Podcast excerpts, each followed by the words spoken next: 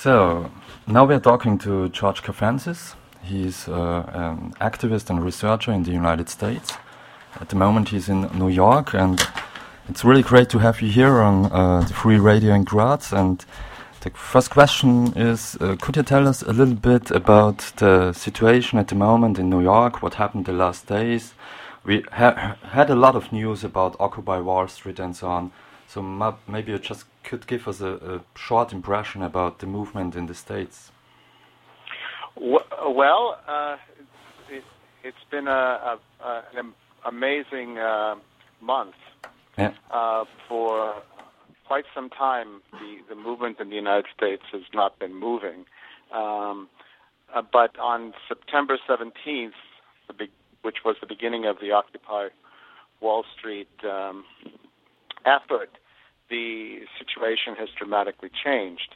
And um, uh, the this is the Occupy Wall Street um, events have uh, basically energized people across the country, uh, in big cities and in small. Like uh, uh I work in Maine in a s- small city called Portland, and uh, it's uh, um, not normally a place where there's a lot of political action, mm-hmm. but uh, there's an Occupy um, Maine um, effort going on uh, there as well as in more than 100 cities in, across the country.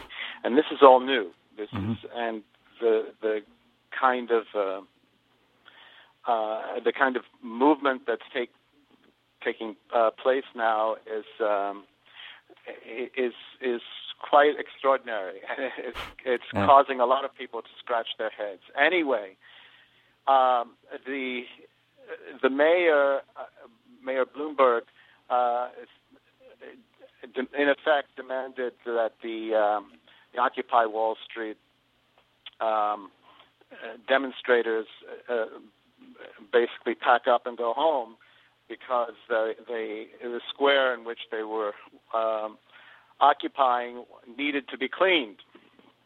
Um, and he basically gave yesterday as being the final day mm-hmm. before the cleaning crews would come in and uh, they would have to be displaced. Well, this um, threat led to a tremendous reaction.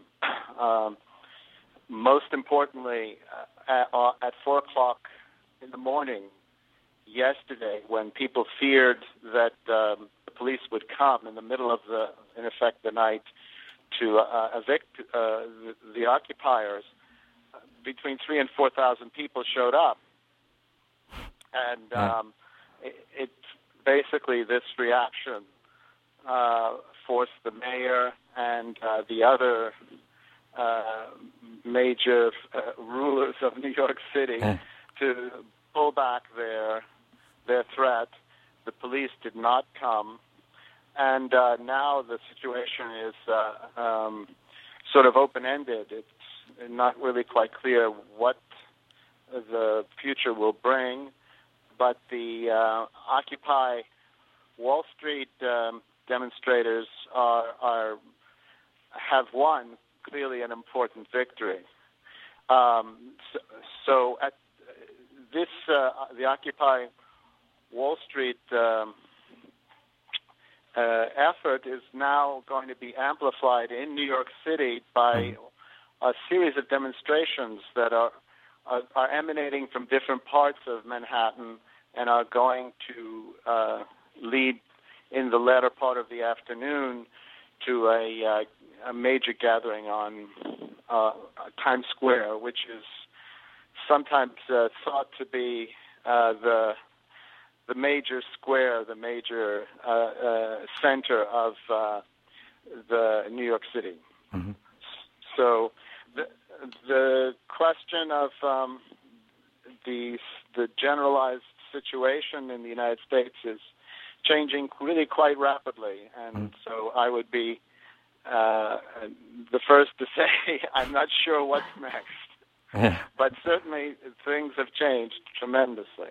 Uh, just one question, maybe. Y you've been um, close to the movement about the last decade, starting from the 60s. So, is it similar to the to the former movements, or is it is it is it something new? This movement, this Occupy Wall Street thing, and and or or what do, would you say about it?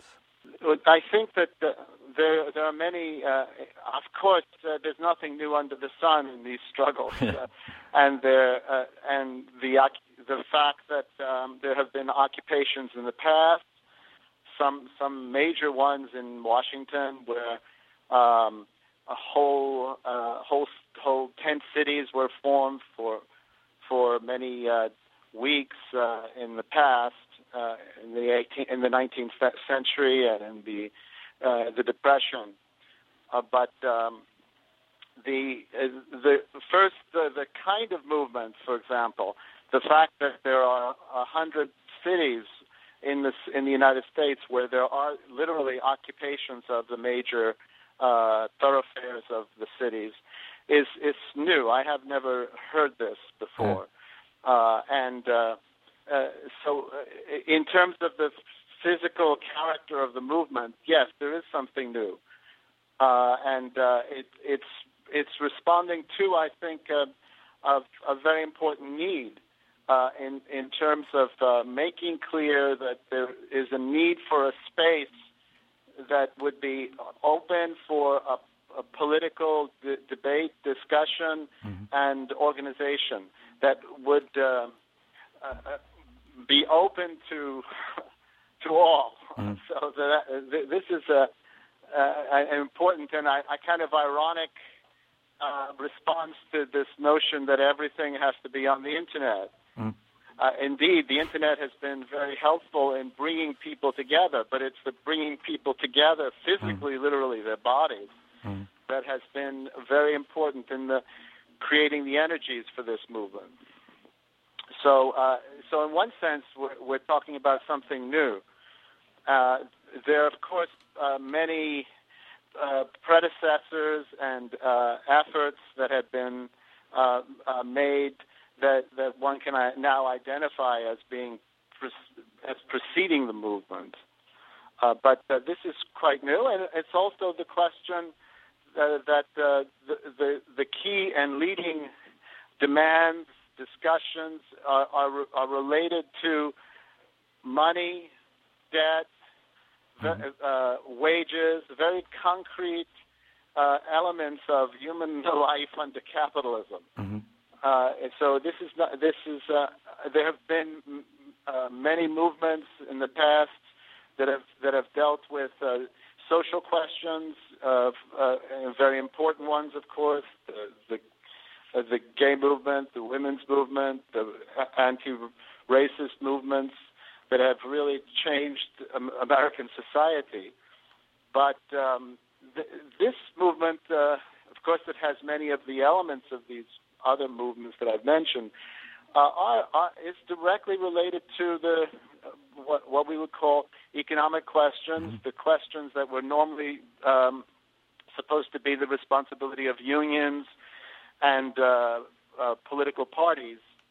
Now there's a general sense that that, these uh, parties, unions, and so on are not able to, to, to carry on that kind of struggle in an effective way.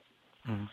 So a new a new way of organizing and a new way of discussing these matters has now come is coming to the fore to respond to this need in the context of this major crisis. Mm-hmm capitalist crisis. Yes. So uh, I hope that helps a little bit. Yeah, it it helped a lot. Thanks a lot for for uh, talking with us about uh, the movements uh, in the U.S. at the moment and also on a global scale. And and as you said, there are uh, there is a lot of going on in New York today. And so from from our side, good luck for for this day. Okay. And Okay, bye bye, Leo. Thank you. And bye bye to the comrades in Austria. Okay.